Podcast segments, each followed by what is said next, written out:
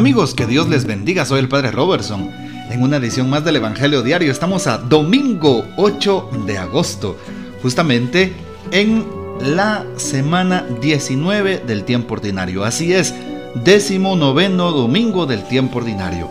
El texto que se nos presenta para hoy lo tomamos del Evangelio según San Juan capítulo 6, versículos del 41 al 51. En aquel tiempo los judíos murmuraban contra Jesús porque había dicho, Yo soy el pan vivo que ha bajado del cielo, y decían, ¿no es este Jesús el hijo de José? ¿Acaso no conocemos a su padre y a su madre? ¿Cómo nos dice ahora que ha bajado del cielo? Jesús les respondió, No murmuren, nadie puede venir a mí si no lo atrae el Padre que me ha enviado, y a ese yo lo resucitaré el último día. Está escrito en los profetas, todos serán discípulos de Dios. Todo aquel que escucha al Padre y aprende de Él, se acerca a mí. No es que alguien haya visto al Padre fuera de aquel que procede de Dios. Ese sí ha visto al Padre. Yo les aseguro, el que cree en mí tiene la vida eterna. Yo soy el pan de la vida. Sus padres comieron el maná en el desierto y sin embargo murieron. Este es el pan que ha bajado del cielo para que quien lo coma no muera.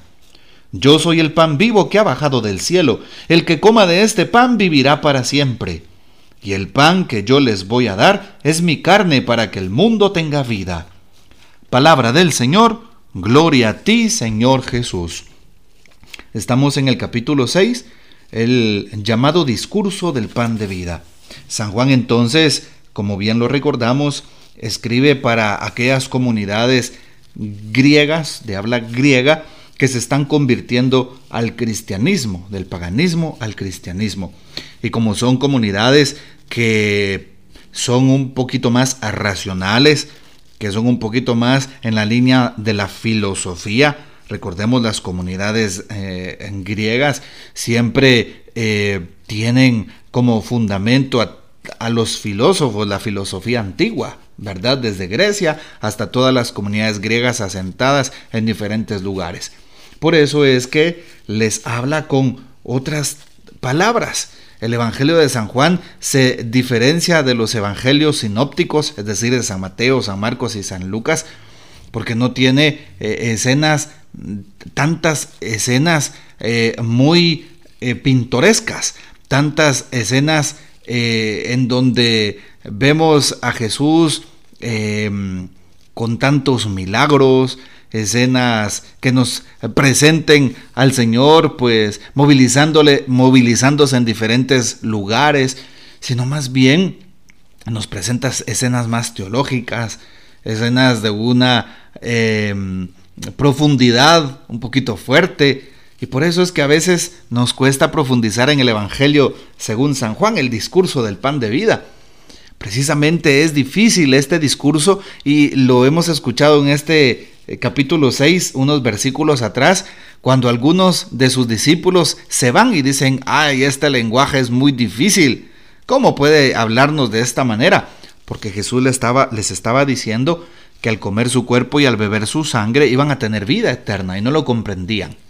Bueno, aclaradas estas cosas, que es importante saber como pequeños detalles del Evangelio según San Juan, vayámonos al texto de hoy, ¿Qué es lo que dice el texto? En repetidas ocasiones Jesús dice esta frase, yo soy el pan vivo o yo soy el pan que da la vida o el pan de la vida. ¿Qué significa eso? Jesús se presenta como nuestra comida espiritual. Así como nuestro cuerpo necesita el alimento físico para mantenerse en pie, necesitamos también del alimento espiritual para seguir adelante.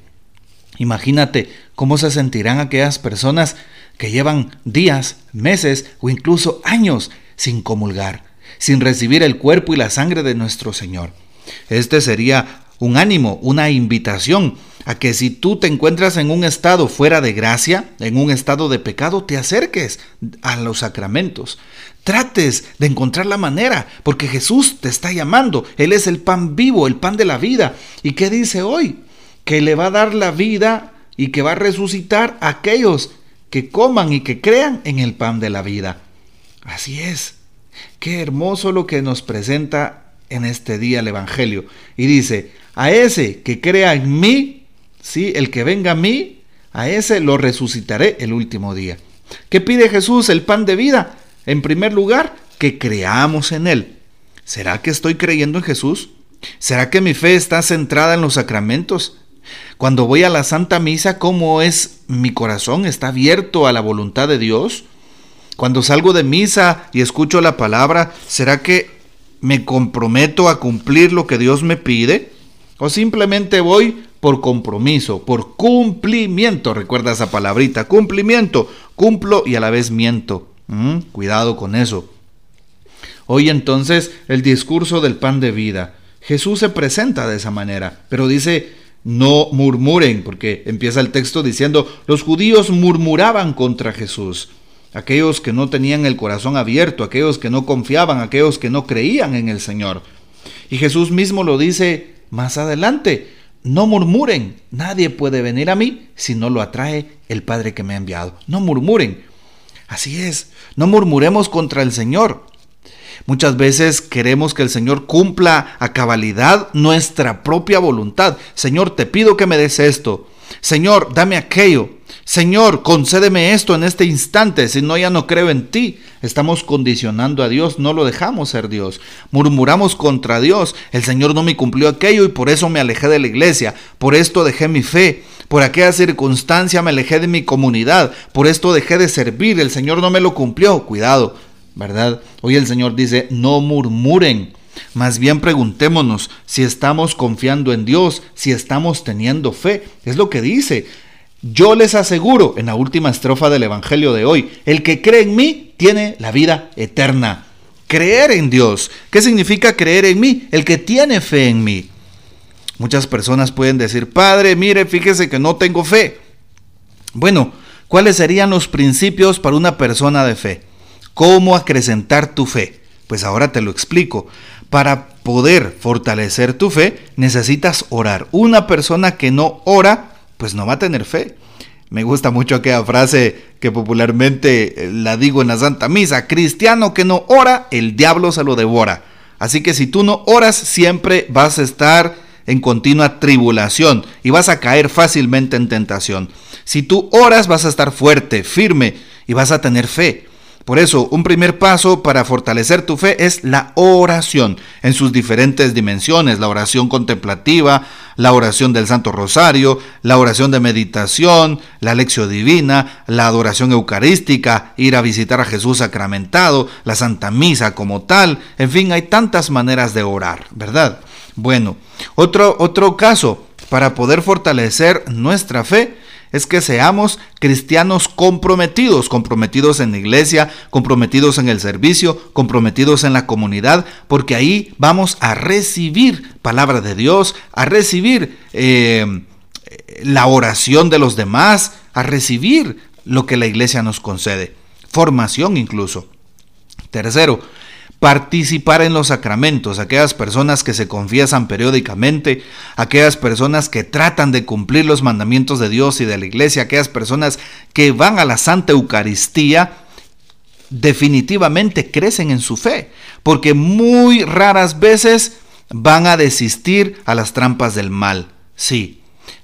Otro cuarto paso, para una persona que quiere crecer en su fe, que quiere confiar en Dios, es precisamente la caridad. Una persona que da caridad y no se separa de la ayuda al prójimo. Dar bien sin mirar a quién, dice un dicho popular. Bueno, pues la caridad hacia el otro, la misericordia como la que tuvo Jesús.